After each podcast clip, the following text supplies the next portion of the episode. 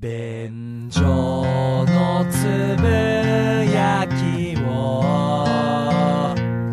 みんなに届けたい。はい、行きたいと思いますけれども、はい。えー、今回はですね、うん。ホイップ書店というコーナーをやらせていただきたいと思います。これ久しぶりじゃないですか。そうですねねえ最後にやったのがいつなのか、うん全然覚えておりません。そうですね。うんうんまあ、僕がですね、読んだ本だったり、はい漫画だったりを、まあ、僕の心の赴くままに、うんえー紹介し、はい。おすすめしようという、うんいうのが、ホイップ商店でございます。はいはいはい最近読んだ本が、もうめちゃくちゃ僕にとって当たりで、うんこれはおすすめしたいと思って、今回お話しさせていただきたいと思います。なるほど。それから、グリとグラという本なんですけれども、グリとグラを進めたいんですか？てってでー、うそー。違うのよ。ホイップさん。ホイップさんだったら、あえて新しい目線でグリとグラっていう可能性、なきにしもあらずだから、一周回ってね。そんなにもボケてないんだよね。実はあの絵本には本質が含まれていて、そうそう。言い出しかねない。そこから見るグリとグラを、みたいなさ。すごいとこから来るね、みたいな。いや、あり得るから。ニ原さん、買いかぶりすぎですよ。俺、グリとグラから人生の本質読み取れない。グリとグラじゃないんですハッね。ピーだなーしか思わない。あれ読んで。そうだね。はい。パンケーキ美味しそうだなっていう。そうそう、懐かしい。そんなことはございません。申し訳ない。え今回僕が読んだ本というのがですね、えー、沢宮優さんという、うんえー作家のライターのはい方がいらっしゃるんですよ。うんスポーツノンフィクションとかを書かれている方なんですけれども、その方がですね、ほんの数ヶ月前に出した本、はい。世紀の落球という本がございまして、世紀の落球。スポーツノンフィクションの話なんですよ。うんなるほどまあまあまあ、二村さんだったらお分かりかと思います。世紀の落球。うん野球でよく使われる慣用表現なんですけれども、はいはい。まああの、確実に取れるね、うんフライとかうん。あるんですよ。まあ女性の方野球なかなか難しいとは思うんですが、すねどうかついてきてほしい。うん。こう、ポーンと上がった、うん。空中に上がった球をですね、ノーバンで取るとアウトなんですよ。はい。で、これは、まあ、あの、熟練者だったら、うんそう難しいプレーではないんですけれども、ねうんうんまあ、えー、そういうのをですね、落としてしまって、まあちょっとこう、エラー、うんミスとしてカウントされてしまう。まあ、はいましてそれが試合の勝敗につながってしまったりしたときに、世紀の落球うん。なんていう言い回しをすることがあるんですよ。それをね、テーマにした本なんです。うん。で、えー、この本の中ではですね、うんそういう、まあ、めちゃめちゃ大事な試合でエラーをしてしまって、ん世間から、日本中から大バッシングを受けたうん3選手にスポットライトを当てている。ほで、その後どうなったのかを追っていったというノンフィクションなんですう。よ。もう読みたい。でしょ？でしょ二村さん？僕なんかもうスポーツ好きですから、うんもうよりいいですね。これはさ、うんタイトル買いしちゃいますよね。ね。いや、また面白いところに目をつけるというか。俺も即タイトル買いしちゃいましたうんサブタイトルもあるんですけど、はいはい世紀の落球、戦犯と呼ばれた男たちのその後。ほその時、歴史が動いた。う。足すのやめてもらいますベベベー、秀吉。うんぬんかんぬん。全然そんな知識ねえんだ。俺そんな見てなかったから。NHK その時歴史が動いたっつって。うん。申し訳ないですけれども。まあそれでも思わず僕はタイトル買いしてしまった本なんですよ。うんで、二村さん野球好きじゃないですか。そうですね。だぜひ読んでほしい、これ。はいすごく合うと思った。うんうん。そして、野球を知らないね、僕みたいな人にとっても、これはね、普遍的なこう、感じ入るものがあると思ったので今回お勧めしたいと思います。なるほど。まあ、ただ、あの、自分で読みたいっていう方は、ここら辺で聞かない方がいいかもしれません。うんうんまあ、ネタバレもクソもないんですけどね。まあね。うんノンフィクションだから。はいはいはでね、えー、これね、取り上げられてる選手っていうのが、うん3人選手いるって言ったじゃないですか。はいはいまずはね、えー、GG 佐藤っていう選手。うーんはいはいはい。GG 佐藤選手。はい。で、えー高校野球の、えー星稜高校の加藤選手。うん。これ40年ぐらい前の試合での出来事ですね。はいで、阪神の池田純一選手。これもね、40年くらい前で、うんそれこそ長島王とかの時代の選手なんでうん。なるほど。はいはいうんうんうんうん。す。GG 佐藤選手は多分これ二村さんもい。やもうここは、しかももうその落球と聞いて、ほうはいはいって感じですよ。ピンとくる。もう GG 佐藤といえば、いやもう西武ライオンズっていうチームで、うん一時もう主砲として大活躍して、うん。あれでしょ？北京オリンピックのよくご存知です一ね。戦大事な試合で、GG 佐藤。外野でそのボールを落としてしまい、うん。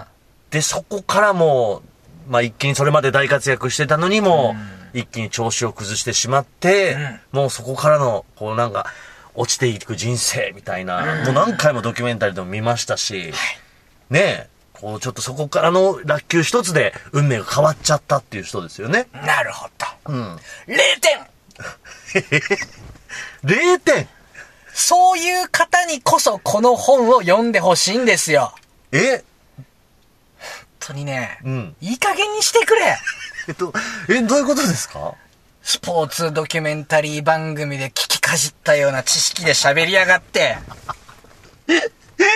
あそこからさらに深さがあると、この本は。そういうことです。そういう考えを改めるに最適な一冊です。ほう。まあ、今回ね、第一章で、うんえー一番最初に取り上げられるのがこの GG 佐藤選手。うん。えー BB クイーンじゃないですよ、皆さん。もう無理すんなって。あ？無理してねえし。皆さん、いいジャンプでもないですよ。CC ガールズでもないんだな、これが。もう、早く行け、早く行けよってなってるよ。あ。あー じゃねえ。あいや、でも GG 佐藤選手は、もう僕、今、今年37になりますけど、はい僕、この僕ぐらいの世代の人にはみんな、スポーツ、野球好きだったら、うんもう、まだ国名に残ってるん落球シーンで、うーん。で、それまでは、GG 佐藤選手って、キャッチフレーズというか、決め言葉があって、はい。活躍した試合で、気持ちいいって言うんですよ。うんうんうん。で、それでもうすごいムードメーカーでうん人気があって、もうスターだったの。はいはい。それがこの落球でおかしくなっちゃったっていうのがもう通説ですよ。そうですねう。ん。北京オリンピックですよ。はい。北京オリンピックっていうと、12年ぐらい前か。ね結構あ前。ー結構前。それの、えーっとね、準々決勝でまず、はい。えー、落球んをして、はいその次3位決定う戦ん、うん。で、えーアメリカと戦うんですけれども、えーここでも落球をしてしまうんですよ。はいはで、3位決定戦、アメリカと戦って、その落球をして、結果試合が負けてしまうんで、い。うん。日本はメダルが取れなかったんです。これオリンピック史上初めて日本が野球でメダルが取れなかったんです。そう。うん。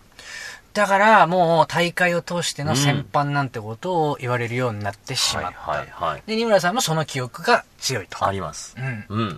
で、まあそういうシーンをさ、この本の中では、まあ、克明に描写していくわけなんですけれども、うん僕もね、なんかおぼろげながらそのエラーについては、昔スポーツニュースでうん。見た気がする。はいはい。試合を克明に覚えては全然ないけどね。うん。だから、我々からすると、そのエラーって、うん。なんでしょうね、えーその場面しか見てないわけじゃないですか。んそして、そこしか覚えてなかったりするわけですよね。確かにね。二村さんみたいに野球が好きでも。うん。確かにそうだ。ううんん。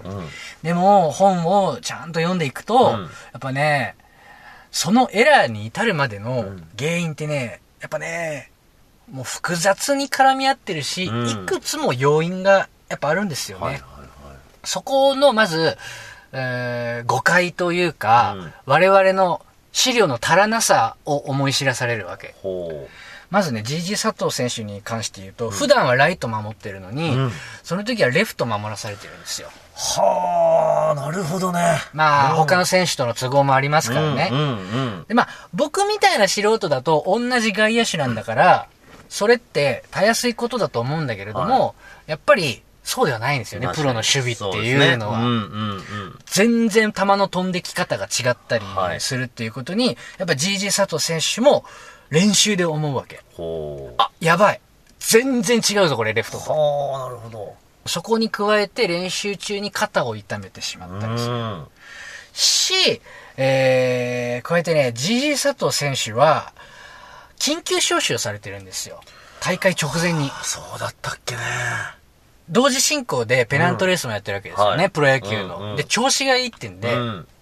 あの、正規メンバーではなかったんですけども、うん直前に GG 佐藤、お前代表入れっつって、入ってるわけ。なるほど。だから、まずそこの順応の問題もあったりうん、した。うん、で、代表戦のね、別の試合でもエラーをして、うん若干、守備のイップスになりかけてるんですよ。あいや、もう恐怖心がはいはいすごくなっちゃって、うん軽いプチパニックになって、うん自分の正しい、えーやり方っていうのが、まあ頭になくなってしまう、うんスポーツ選手がよくかかるはい精神的な病なんですけれどもね。もう球来るな、球来るなっていう精神状態なんですよ。そういうのがいろいろ重なった上で、アメリカ戦 GG 佐藤選手は大事な場面で球を落としてしまってる。うんだから、エラーってもうそれだけ見てると、なんだよそのボンミスって思うけど、確かにね。なるべくしてなって悪条件が一個一個積み上がった末にうん表出しただけのものなんだなってなるほど。いうことが、この本ではね、その、選手の心理に丁寧に寄り添った上で、うん。きっちりちゃんと分解して分からせてくれる。なるほどね。うんうん、うん。だからここで、あ、なんて見方が浅いんだっていうことをまず我々は気づかされるんですよね。なうん。確かにその怪我してたとかね、うんコンバートされてたなんていうのはあまり知らなかった情報ですね。そううんで、それをさ、いや、怪我してたんですよって、我がで言うのは言い訳がましいじゃないですか。かといってそれをマスコミが組んでくれるわけでもないのでね。はいうん。っていうのは、この、他の選手でもそうだったりするんです。他で取り上げられてる選手も。加藤選手、池田選手も、長時間の試合の疲れとか、んグラウンドの整備不良とかあるんだけど、うんうんまあそこはさ、我がで自ら言えるものではないし、ね。マスコミが取り上げてくれるわけでもない、うんうんうん。いうところがあるわけ。はい。ただただエラーしたというところだけが取り上げられちゃうと。そう。うん。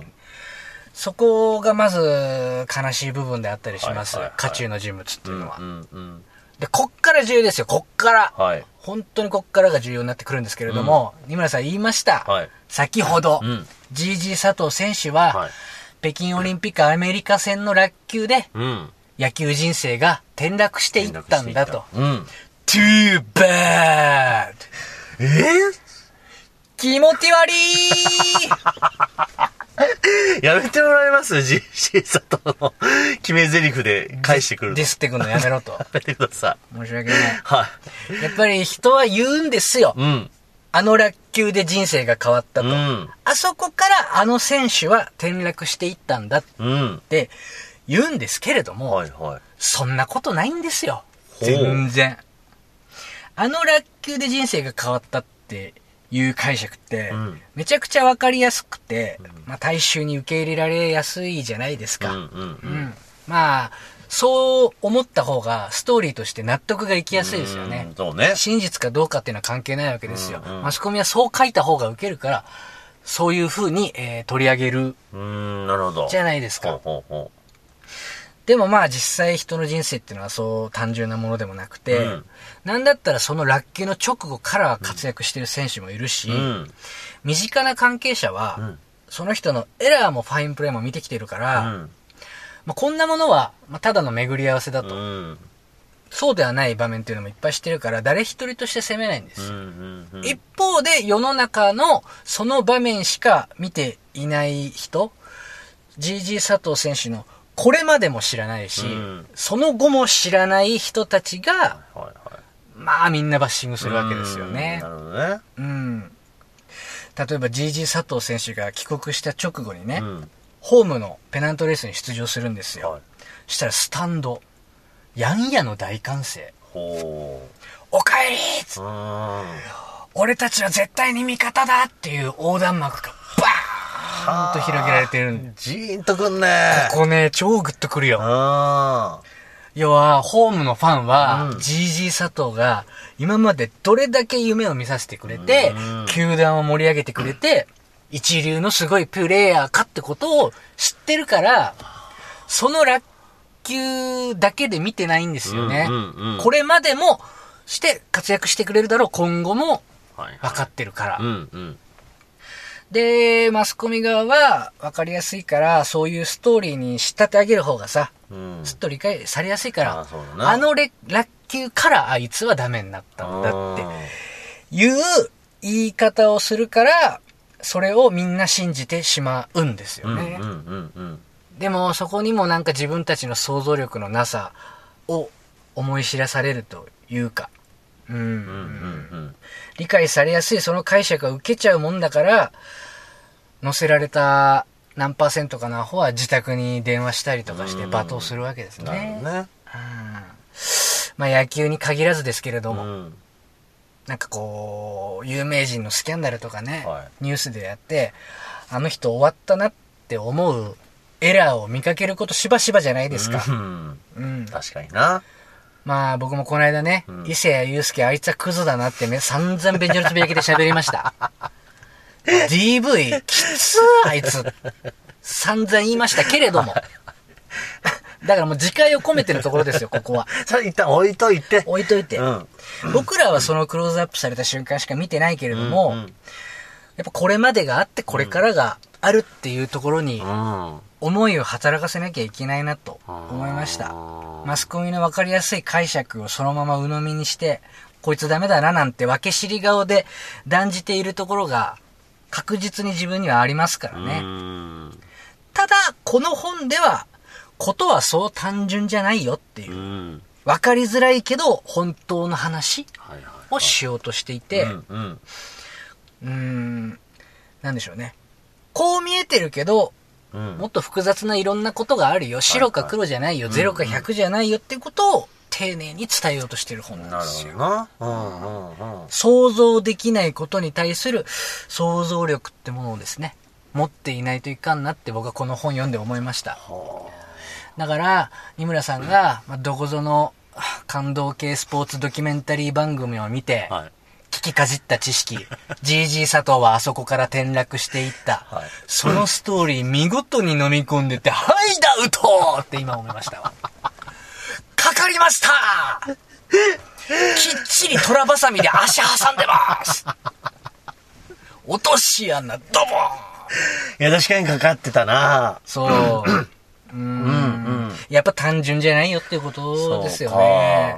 GG 佐藤選手なんてその後全然活躍してますし、あ、そうなんだ。名誉挽回プレーも実はしてるんだけど、うんそこを記憶している人はいない。そうだね。なんかそこの部分だけがなくなって、うんその後の、だからクビになったりとか、そプロ野球を引退したりとかってところに次行っちゃってるよね。う。やっぱり都合のいいストーリーとか素材だけをやっぱ脳みそはさ、摂取してるバイアスというか、うんうんうん。うん、そういうものがもう重々自分らの脳みそにはかかってるんだとなるほどね。いうことを分からされますよね。うんうんうん。そりゃそうだね。でも全然打ったりしてるし、うん一方でもう落球のイメージが強すぎて、ファインプレーが記憶されないってはいう状態になってしまってる。その不条理をこの3選手っていうのはもうめちゃくちゃ受け続ける。ほこれが辛いね。う。うんうんうん。ただまあ、僕がこの本で、なんでしょう、こう、希望を感じる部分もあったんです。うんうん。っていうのは、取り上げた3選手がうんみんな野球を嫌いになっていないっていうところですね。ああ、いいね。うんうんうん僕はね、人がどう回復していくかっていう話にすごく興味があって、そういう映画とかも好きなんですよ。うん。なるほだからこの本を手に取って、ど。うん。もうこれ以上耐えられないっていうことが身に降りかかっても、うん人は回復するはずだって思ったから、僕はこの本手に取った。はいみんなえげつないバッシングにさらされて、うん人間不信になって、うんまあ、外出できないぐらいまでになっているけれども、最終的に野球を嫌いにならずに、みんなが、あれも自分の人生の一部だったと。うん。野球人生の上で必要なワンプレーだったって口を揃えて言えるのは、やっぱ回復したってことなんじゃないかなと思った。うん、そうだね。だから、この一冊として僕はめちゃくちゃ希望があるなと思いましたね。うん世紀の落球っていうスキャンダラスな部分に焦点を当ててるんじゃなくて、うんうんそっからどうみんな立ち上がって、今があるのかっていうところが、主だから。愛があるしう、んうん。リスペクトのあるいい本だなとう思った。ん。ただですね、まあ転んだシチュエーションっていうのはまあ三者三様ですからね。うんうんうん。立ち上がり方も様々ですよ。うんここも重要だと思うんだけど、みんなさ、こう、劇的でドラマチックに回復してるわけじゃないんですよね、やっぱねう。んうんうん。やっぱりこう、あの瞬間から転落したがないようにう、ん。実はね。あの瞬間から急に視界がバーッと開けたっていうことも、やはりないと。うん。うん。ここが僕はなんか重要じゃないかなと思いました。うんみんな飯食って寝て起きて、うん。めんどくさいけど仕事してっていう、ドラマチックじゃない変哲のなさをこなしていった先に、回復がある。ということを言ってくれてるようなうん。本だなと僕は感じ取りましたね。僕はこの結論が好きなんですよ。うん。うんていう本。いや、いいね。うん。最後はやっぱちゃんとこう、ポジティブにね、うん。まとまるというか。十何年、このモヤモヤがね、うん。解消できない人もいるし、うんうんなんだったら、みんな、モヤモヤがゼロにはなってない。はいはいはい。けれども、うん。でもまあ、まああれがあったからだなってうん今思えるようになってるっていうのはすごく希望があることなんじゃないかなと思いました。そうね。とね、なんか、だから本当になんかあの時こうでっていうだけじゃなくて、うんちゃんとこうその後も描かれてるっていうのが、うんすごいこう本当読んでみたいなっていう、うん。